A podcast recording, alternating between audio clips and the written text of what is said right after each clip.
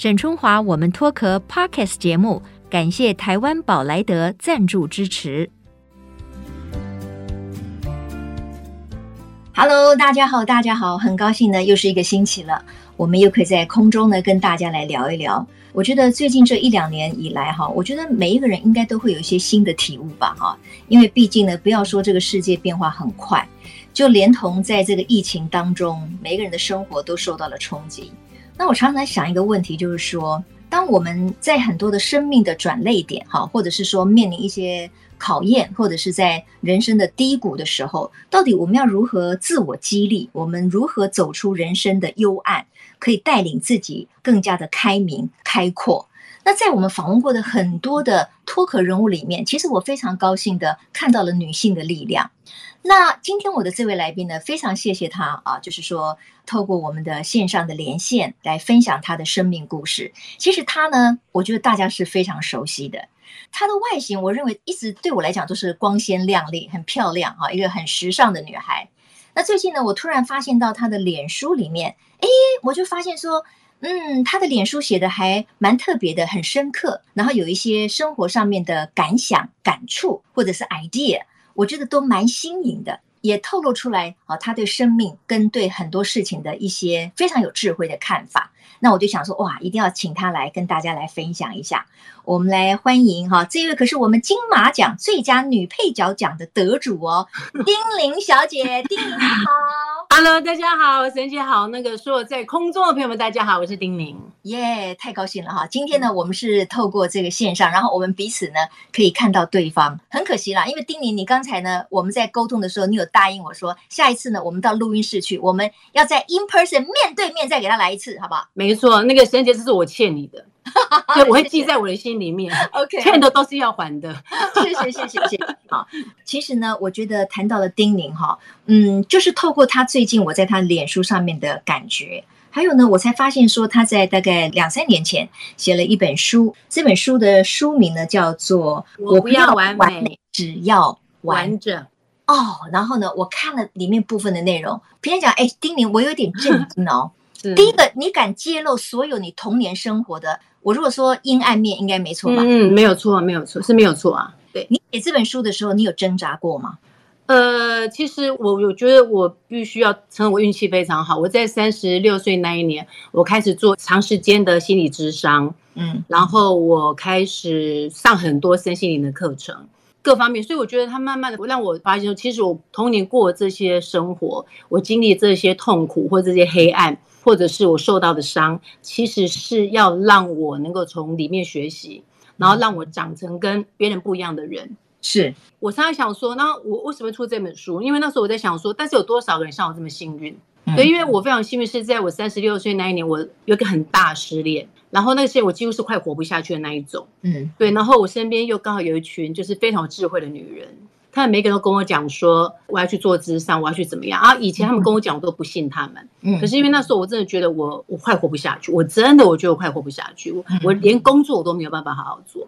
那我觉得说，既然这样子，我已经没路走了，我为什么不试看看别的方式？所以我运气非常好，是我愿意接受这个不同的治疗方法，嗯，然后开始接触很多很奇特的课程。那我就慢慢发现，我从我这些课程，我开始疗愈过去，嗯，的那一块黑暗的部分，我才发现说，哦，我觉得我我是有使命感的人，因为我为什么要经历这些痛苦？然后为什么又要遇到这些很有智慧的女人？让我去理解，说我过去痛苦为什么要发生，所以我有这个使命感，把这些过程写下来。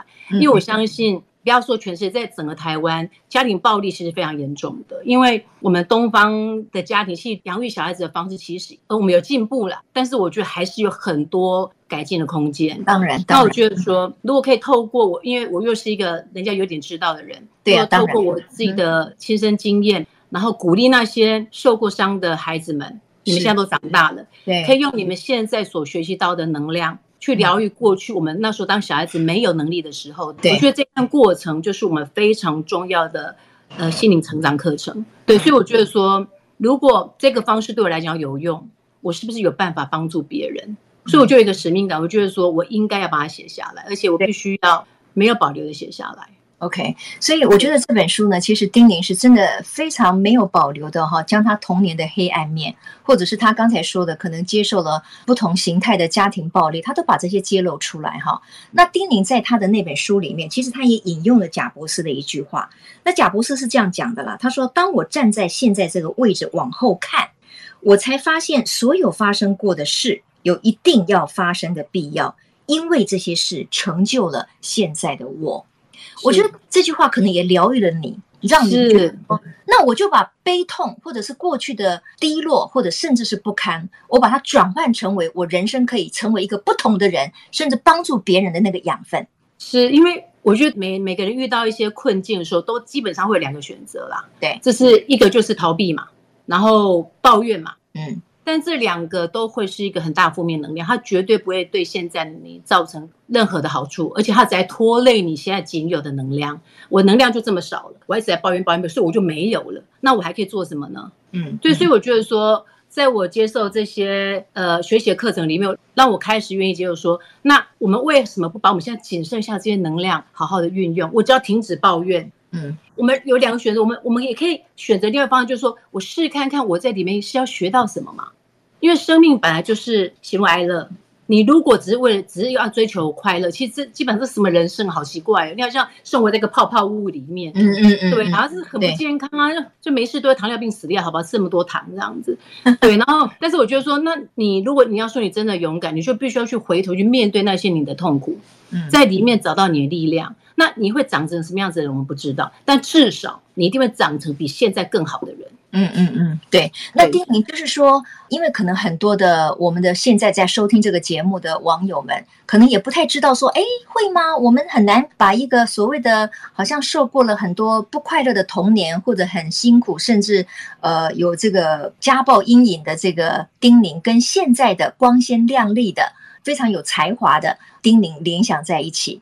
你愿意的话，哈，用你的方式稍微叙述一下，为什么你说你的童年其实是非常的不开心，那个是你人生的一个暗黑面。然后我们再来讲，你如何能够找到力量，从这样子的暗黑当中，你看你可以成为现在的你。嗯，呃，我简单讲，就是因为我生活在一个乡下的小镇，然后那个地方其实就是我我妈妈十三岁就开始掌管我们家的事业，就是做旅馆。你也知道，在旅馆里面进出人都非常复杂。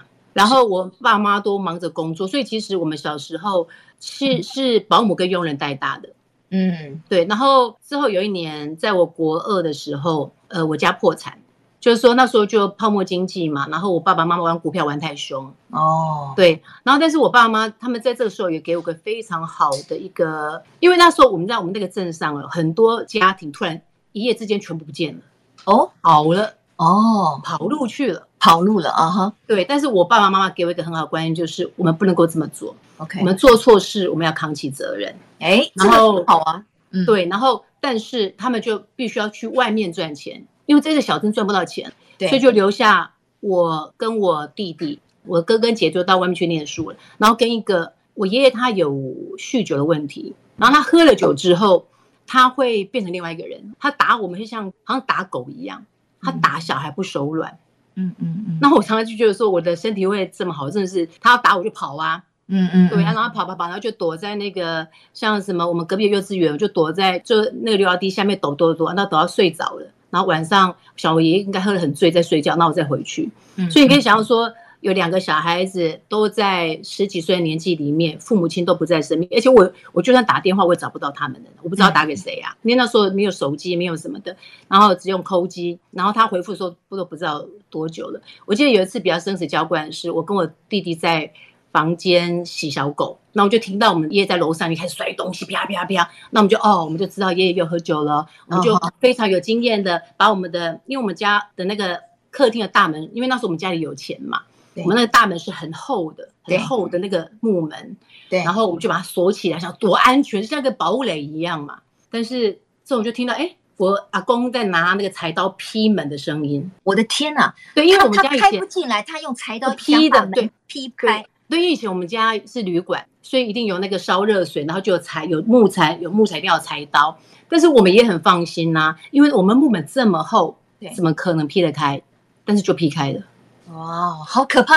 我觉得想象你们当时两个姐弟小孩子太可怕了。呃，对，而且我们那个地方是没有任何往外的通道的。Uh huh. 对，那个酒店那个以前鬼店那个，就跟那个神在劈那个门那种感觉。每次我看那个鬼店那一部电影，我说天哪，我经历过哎。Uh huh. 对，然后我第一次感觉到我这么接近死亡，而且我真的觉得我可能今天会死。嗯，而且会死的很痛。嗯，因为柴刀腰力不利，腰钝不钝。对。我那时候跟着我弟弟，我们两个都说不出话，形容的非常的活灵活现啊！哈，真的，我们就笑一直发抖，然后真的都。我们两个一句话都没有讲，我们就抱着小狗，然后一直发抖这样。嗯嗯。然后还好，就是他劈开门那一刹，他开始在劈第二道了。第二道门很薄，我想完蛋，那肯定无法了，挡不住他。但是就是我们楼下的，因为我妈把楼下租给一个阿妈，啊，可能当然就是有交代说哦，我阿公的情形，所以他们就一队人给他冲上来。嗯嗯嗯嗯。对，然后就化解了这一段。所以哦，所以是楼下的那个阿嬷最后救的。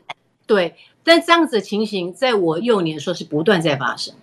不断在发生，然后当然就是过一阵子，然后我爸爸妈妈就赶快再回来，把阿公带到疗养院去。以前疗养院很恐怖啊，就把人这样锁住，绑在那个病房前面而已啊。但我阿公不喝酒，说他都很好，所以我们每个礼拜去看他。然后我公就讲说，呃，叫你爸妈来把我带回来了。然后我又舍不得，然后赶快抠机，然后说阿公说他要回来什么什么。所以，变成说我的童年，在我国中之前，这些事就是我的日常。OK，所以丁宁，那你这样回想过去这一段，你对于尤其是阿公会有很深的恨意吗？因为他让你在小时候受了那么多的惊吓。我在书上有写过一句话，就是说你理智上可以理解，并不代表你的情绪上不受伤害。我们家小孩子真的非常懂事，我们没有一个人恨我爷爷。因为我们知道他为什么会这个样子，他以前吃了什么苦，然后所以他借助喝酒，他喝了酒之后变成什么样子。对，所以我们家小孩子过分的成熟。对，但是我是在做心理智商的第一堂课，我这样做到我跟我爷爷之间，我才知道说，原来我对这个世界，因为我我以前是一个非常悲观的人，我从来不相信有任何好事会降临在我身上，我就觉得我就是一个倒霉鬼。我觉得老天爷就是很喜欢来捉弄你，对，捉弄我，他就是不喜欢我。嗯，我以前非常悲观，我什么事都会往最坏的地方想。比如说，我如果认识了一个对象，常常想说，哦，他可能会有什么坏习惯，他可能之后就打我的。然后，你知道，我才看他三秒钟，我已经把我们的这一段关系都想完了。你看我以前有多悲观，真的，所以我基本上我真的没想到哎，啊，对，我跟我任何的，我跟我的关系人，我们都没有办法交往太久，因为我很快就很悲观。然后，只要对方对我大吼大叫，我就觉得哦，这个人一定会像我爷爷这样子。嗯嗯，所以恐怖的是，你都不知道这些事情是来自你小时候。恐怖的是，我常常觉得很多在家暴里面的小孩，他们都不知道他们为什么会害怕，他们不知道他们为什么对这件事情会做这个反应，他们都不知道这些痛苦是来自以前。我也不知道，我觉得我好的很呢，嗯，我是觉得我好的很呢。你看，我又呃又身体又好又运动，然后我又在别人面前都笑得出来，但是我都不知道，其实我心里面有一个很大黑暗面，是我还努力压下来的。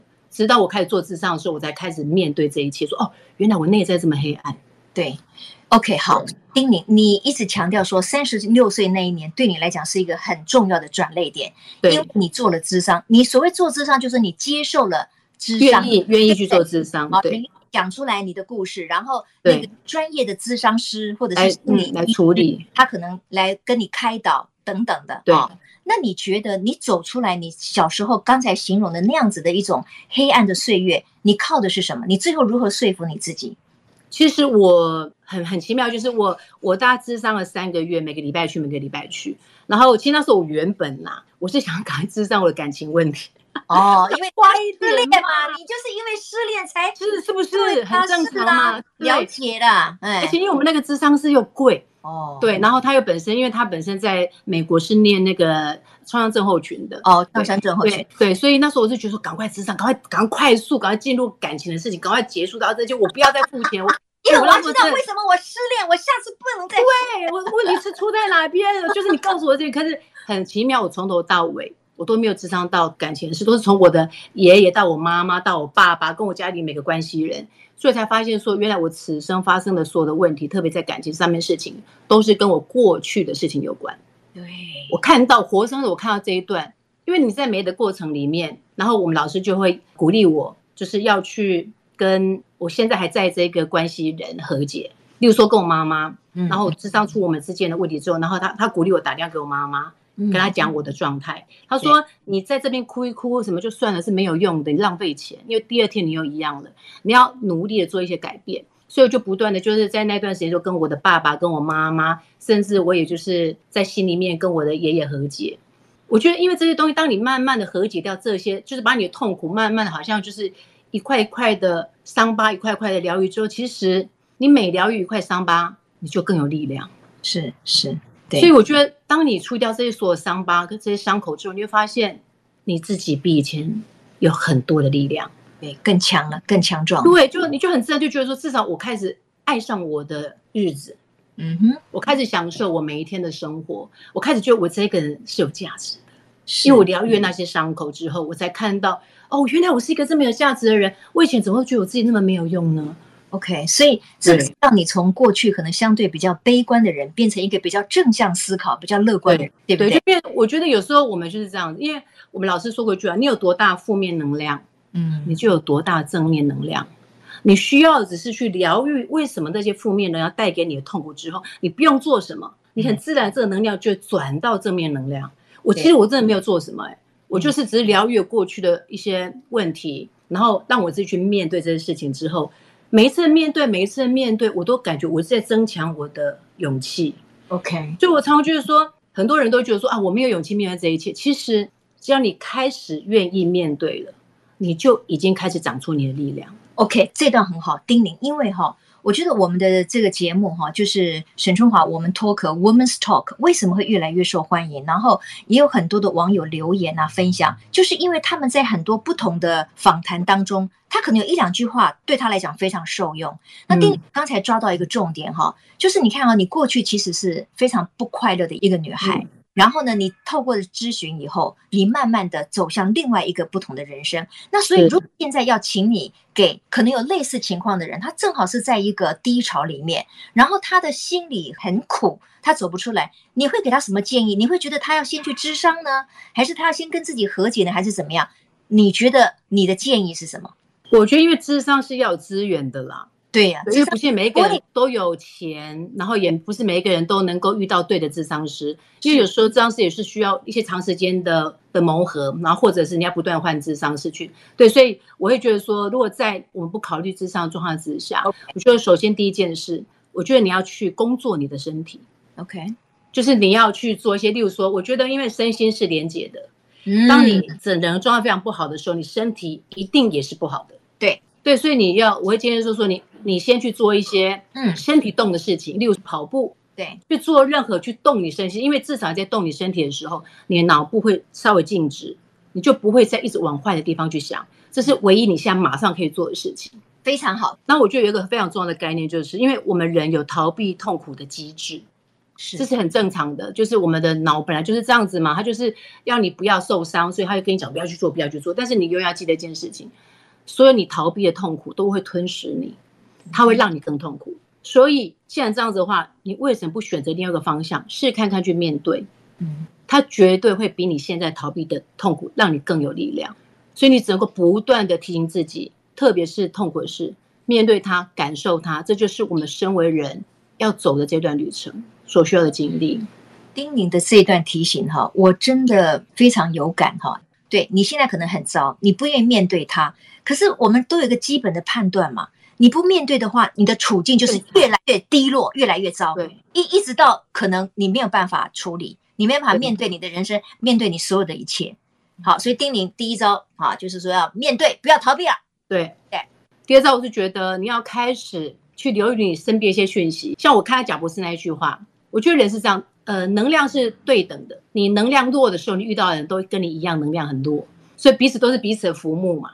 对，所以你做到他，其实也好不到哪里去。是，所以你要不先养自己的能量，我觉得先把自己身体养好很重要。然后强迫自己很多事情，就例如说，呃，去看一些比较让你有力量的书，例如说，OK，听沈姐节目。然后或者是 对对，或是你不小心今天听到沈姐的节目，哎，知道叮咛出了这本书，去翻它。对，无论你是一个喜不喜欢看书的人，你把它买的都好，护身符。对对，然后你让这些正面能量的话语，呃，例如说沈姐的讲的话，你一直让他，你就是听，很多东西你就会慢慢的把你拉开那一个痛苦的沼泽里面。嗯，我觉得人要懂得抓木，不要抓浮木。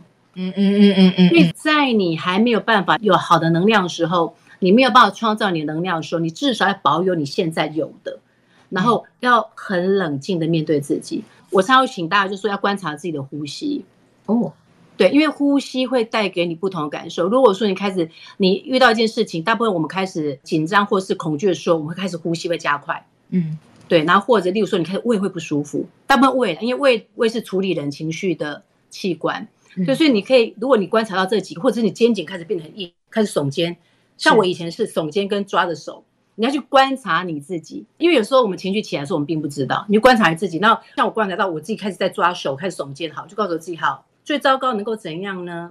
最糟就这样子而已嘛，但是我不要再拉更糟了，好，放松，然后呼吸，吸气，从鼻子吸进来。嗯然后让气带到你的整个脑部，然后整个身体，然后吐气。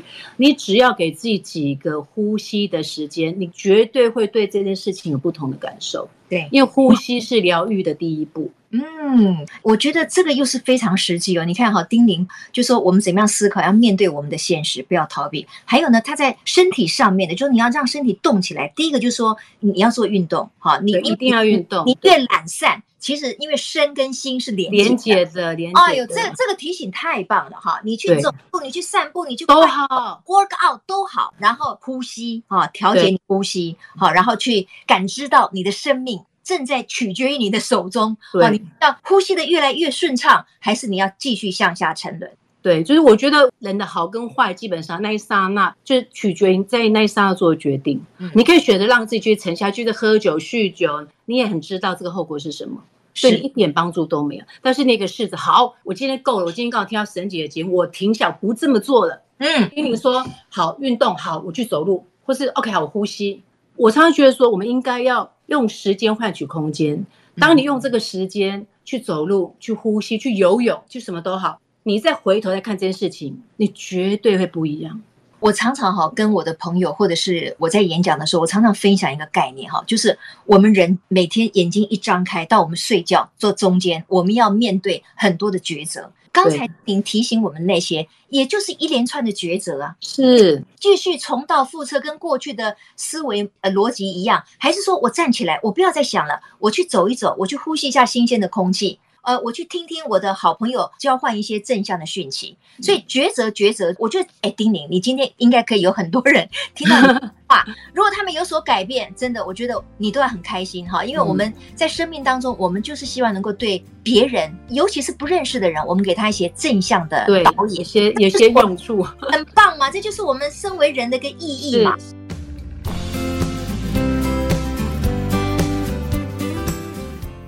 继续呢，我要加强各位正在听这个节目的朋友，不管你是女性还是男性，还是你是在为你的母亲、为你的姐妹来听这个节目哈，你想想看，我再给你们更多的希望，就是我们来看看丁宁。丁宁刚才讲的那一些，其实都是他很苦的。我要不是看到他的书，看到他的那个脸书，看到他有一些媒体的报道，哎，我真的不知道他的小时候是这么辛苦的。可是我们看看现在的丁宁，他可以重新活出来另外一种氛围。诶，那丁宁，我问你，是不是因为你遇到的现在这个先生，对你来说也是一个人生很大的转变呢？我觉得，就像我们刚才有讲到一句话，就是说你在好的能量的时候，你你才会遇到好的能量的人。是，所以在我接受过咨商之后两年，我那两年我都没有谈恋爱，我觉得好好生活。可是那时候我已经开始享受我的生活了，然后好好工作，然后开始真的觉得好像重生哎，就是开始觉得说，哎，其实日子真的还蛮好的嘛，也不是说不是说一定要心情不好就喝酒或干嘛的，我也可以心情不好的时候，我就感觉我自己的心情不好，我可以陪伴我自己。我已经开始懂得跟自己在一起了。太好了，对，我开始享受跟自己在一起，然后我开始可以孤单，我可以一个人看电影，自己一个人看书，我非常的享受。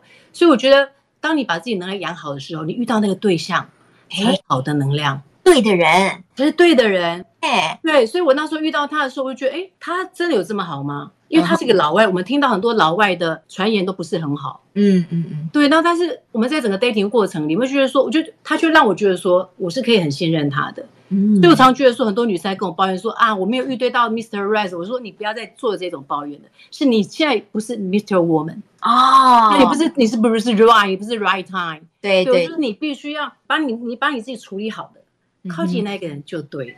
你把自己没有处理好，什么事情都是错的。嗯，OK。那我觉得同时，因为就像你说的哈，你自己也改变了嘛，你自己的内在能量更正向了嘛，所以你遇到的那个人，你们就是正向的共鸣就会加大。如果你你没有脱离过去那个负面的能量，那你遇到的人可能跟你又是在负面都一样，我们就继续向下沉沦。对对，好。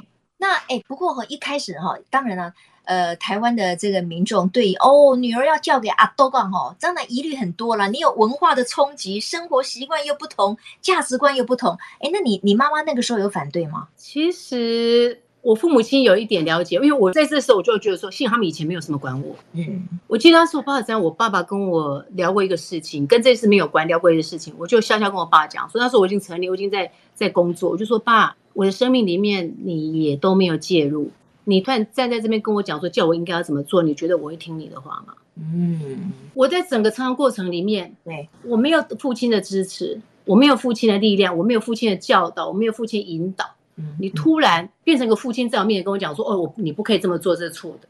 你觉得我会听你的话吗？对，没有说服力了。对，还来好在就是说，因为我的家人都够了解我的个性，他们知道说，第一点，我我一一旦做了决定，这绝对是我想过的决定。嗯嗯，我不是那个很冲动的孩子，对。然后我一旦做了决定，他就是我的决定了。哦，对，所以我觉得我父母亲彼此他们知道我，然后所以刚开始我认识他的时候，当然就是我的家人会有一些反应，例如说特别我姐姐啊，就会觉得说怎么回事啊，嫁个老外，你知道老外在他把你抛弃了，怎么样都不知道去哪边找他，就想到很多不好的。我就问我姐，你到底认识几个老外啊？嗯。你听的都是别人在讲的，你不知道任何人讲出去的时候是要带着他的伤口在讲话。是对，我就说你也不认识这个人，那你就要阻止我跟他交往。我说嗯嗯，是熊喊毛宝，我就说这个不可能的。对啊，我怎么可能听你的话呢？对对对。然后，但是我觉得家人就是家人，所以当那时候其实我跟他交往六个月，那时候我怀孕了三个月，我不知道啊。你你动作会快了点。我有时候真的很瞎，那时候一直以为我肠胃炎。我真的是个笑话。那你这方面，这方面又有一点迟钝了。对，然后沈姐，我跟你讲，我还去看肠胃科。哎，肠胃科的医生更瞎。啊哈，盯着我的肚子说：“哎，你的肚子的蠕动真的比较特别，那你真的可能有肠胃炎。”你们还开药给我，这样遇在一起了，这好好笑。他还开药给我，还要因为我本来就是一个不吃药的人，所以我不吃药。然后因为我在我那时候一直觉得我有月经嘛，因为那时候就是有点早产，就有点出血吧。然后我自己也不是很很细心的人，所以那时候我就觉得，呃，我就觉得，哎，怀孕了，那我必须要回去跟我爸妈讲这件事情。但是我觉得家人就是家人，我本来想说听他怎么讲。那我现在也是一听到这个事情，我现在就说，那我们赶快回家。然后我只跟他讲说，啊，天哪，因为那时候我们不小心被拍到，我去妇产科，然后我就想，不行，我一定要在，因为他们就打电话跟公司讲，我一定要在消息出来之前，我一定要先回去跟我爸妈讲。那我现在就马上跟他的公司请假，跟他学校请假，然后我们就回去。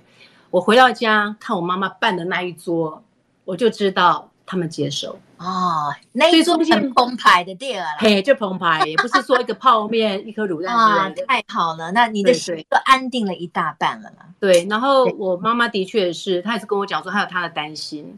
然后，但是因为好事好在说，那时候我妈妈身体还不错，所以我坐月子的时候，我妈妈都就是有在台北来照顾我。然后又看到我先生呃帮忙负责喂小孩，不然尿布半夜起来都是他在弄，所以他就觉得说很他很高兴，说我就是遇到一个不错的对象这样。对，哎，你刚才提到就是说，哎，你发现你怀孕之后呢，你就想说，哎呀，赶快回家跟爸爸妈妈讲。那问题是当时的男朋友他的反应是什么呢？他应该也不知道你怎么这么快就怀孕了。可是我真的觉得这是很奇妙的事，哎，就是我跟这个人，我觉得可能就是我从头到都没有想过他的感觉，很奇妙。对呀、啊，你刚才都没提到他，我就觉得很怪啊。你不是他问男朋友吗？可能那时候我就是有一种感觉，嗯，我就是觉得他没问题。OK，对，就是有一种一种信任。然后我记得那时候我决定要把，我就想想我要把孩子留下来的时候，我就转头看他说，我觉得我不应该因为我自己的恐惧，然后去。阻止我生命要发生一件这么重大的事，重大的事，对。对，我说，因为我我当然会害怕啊，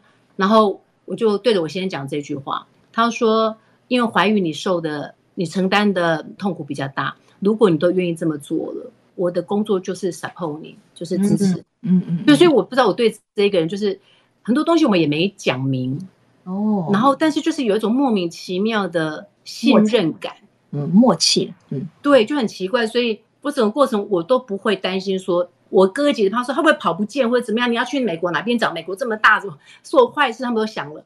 可是我 完全没有想到这些。OK，我就是觉得他一定会照顾我。那你们结婚到现在已经几年了？十三年了吧？哇哦，十三年，那也早就过了七年之痒了，两倍了。对对对，哦！我有时候回想时间，天哪，我们有十三年了吗？我觉得 快哦。不过，哎，想想看啊，你大丰收哎，你现在有三个小孩，不是吗？啊真是大丰收，跟你讲，很恭喜你。我觉得小孩毕竟还是宝贝了哈。你你能够，而且你结婚的也算晚嘛，对不对？我我三胎都是超高龄产妇啊。我对呀、啊，你看超高龄的产妇，你能连生三胎这么可爱的小孩，所以我觉得老天爷是在另一方面也补偿了你，酬报了你。对呀、啊，而且我是觉得说，很多女生都问我说。哦，丁英姐，我现在怎么办？我我我很担心，我能不能再怀孕？我能不能怀孕呢？或者是怎么样？我是高龄产妇，我就说不要担心，看着我，对，看着我，我每一胎都是高龄产妇，我到四十七岁还在生最后一个。哇哦，你最后一第三个是四十七岁啊？对，那些也很瞎，我都以为我是不是更年期到了？太棒了！对，那月月经没来，我就觉得更年期到，啊，想啊，好不好？怎么会那么快呢？那次没有去看肠胃科了，是吧？对，没，这次我就直接去想说，我那时候想说，我 OK，我而且那段时间我真的觉得我比较累，所以想说，好吧，我真的好好照顾我自己的身体，我先去做子宫颈抹片的检查好了。是，然后去检查就发现说我怀孕了。嗯、然后就常跟很多女生讲，就说你不要有这么多的限制，不要听很多文字的限制，说什么你到了几岁就不能够怎么样，然后到了几岁就不能够生了，到了几岁就女人就怎，不要相信。你要相信，你可以活出你自己女性的人生。对，你只要把你身体养好，身心灵顾好，你要几岁生都可以。OK，那你在面对哦，你怀了第三胎的时候，而且那个时候也已经四十七岁了，你那个时候已经做好心理准备要迎接这个小孩吗？还是你本来认为说，哦，我生两个就很棒啦？我这个人本来就是没有一个限制的人呐、啊，嗯，我就觉得说，当然有就有啊。嗯嗯，就就好好照顾他、啊。那我相信说，我我就一直想说，哇，老天爷一定觉得我这这个人能力真的还不错哈。嗯嗯。所以不断的加更对对对对，而且他绝对相信我可以把这件事情处理好。那我觉得说，好，人家这样 这么相信你，你就接下这个任务吧。对，今天呢，因为时间的关系，我就是跟丁宁哈，我们以后一定还有很多的话题可以来聊哈。不过最我跟丁宁请教一下，因为你的小时候是等于是一个非常不快乐的。甚至是充满了暴力的阴影的一个童年，哈。那你现在成为三个小孩的妈妈，而且我看了很多照片还有报道，你是一个非常尽力的妈妈，你的小孩看起来也非常的活泼可爱。所以，当你自己在面对你的小孩的时候，你过去的那个童年的阴影，它偶尔会浮现吗？那如果它浮现的话，它给你的启发是什么？你又用什么样的心理来面对你的孩子？我必须要讲说，其实你我真的是在教养孩子的过程里面，我又开始重新疗愈我跟我母亲的关系。因为我女母亲她是一个非常没有耐心的人，小孩子怎么样她就打。然后有时候你知道吗？很恐怖，就是我们从小在这个环境长大，我们不小心就把这样子的观念吸收进来。其实我们不知道。对对，我有一次我女儿两岁多的时候，也是因为小事，然后我就很生气，我拿着衣架打我女儿。啊！我会被抓起来，你知道吗？真的，我真的会被抓。还好现在再没有了。哎，以前我是都被用藤条打的，就是然后我也有这样打。我，我现在有一个好处就是他从来不干涉我教小孩。可那一次，你知道吗？沈姐，暴力真的是一件很恐怖的事。暴力会让你不断的往前重复，对，而且因为你停不下手，暴力有一种快感。我在那一刹那才发现说：天哪！我竟然没有办法让我自己停手。天哪！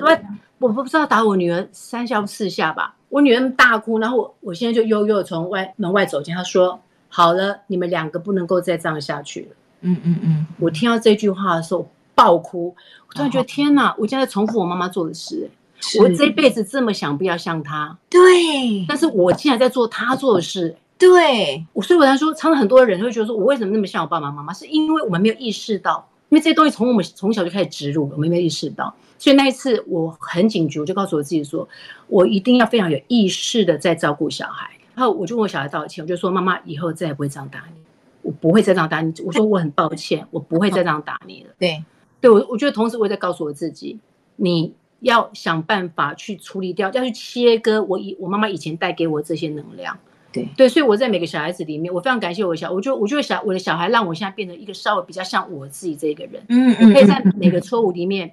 我还是一直在犯错，我必须要讲嘛。对，我是一直在犯，但是我就是犯了错，还好我这自省能力有有点自省能力，我就会跟他道歉，嗯，跟他们讲述我的心情。是，对，我就说无论你们能不能理解，妈妈错了，对，但是我我请你们原谅我，对，那我会尽量不要再犯，嗯嗯嗯，尽量，因为我不敢保证我我可以不再犯，所以你们也要学会原原谅我。嗯嗯，所以我就不断在道歉里面，然后跟孩子互动里，我觉得我开始慢慢变成一个比较正向叮咛的妈妈，而不是像 我妈妈的妈妈。是是，对。呃，我今天呢，真的要给丁宁鼓掌哈！而且我觉得你你最后的这段话，就是你其实也慢慢学习的跟自己妥协，然后跟自己和解，然后你也用抛开你过去妈妈对你的阴影，然后用比较正向的来对待你的小孩。对，你刚才的提醒，我觉得很重要啊，因为暴力是会让你失去理智的。对，绝对不要开，绝对没有爱，包里面绝对没有爱。所以我我我觉得真的是，即使是现在，我们大家都说哦，我们这个不要使用暴力，那甚至有很多的父母也会认为说，啊，没有关系啊，偶尔啊，小孩子不听话，我们打一下。可是真的有时候你的出手会不知轻重，而且他是很恐怖，就这样下去的，很恐怖。他的心里面会有什么阴影，我们永远不知道。这个阴影可能会带着他非常非常的久，哈。对，恭喜丁宁，我觉得你你你挥别了过去的阴暗，然后你你找到了一个很正向的能量。我觉得以后我们再找时间跟丁宁聊一聊，好不好？对，我欠你的，我欠你的。对对对对，没有，我们非常欢迎你哈，我非常喜欢欠你。哎，谢谢谢谢。OK，那当然呢，我觉得如果今天呃听到丁宁的这些话有所感的朋友们。我觉得您不妨到书店里面去找那本书。我不要完美，只要完整。我觉得，如果你的内心有很多的空洞的话，也许阅读丁宁的这本书会给各位一些重新出发的力量。好，我们祝福各位，我们也祝福丁宁哦。OK，谢谢，谢谢，好，谢谢璇姐，谢谢，下次见。我相信每一个人听到今天的这一集的内容，对我们都会有所启发，一定会有所帮助的。也欢迎您留言在我们的 podcast 的下面，哈，并且把这个节目分享给更多的人。谢谢丁宁，我们下次再见喽，下次见，拜拜，谢谢谢谢，拜拜。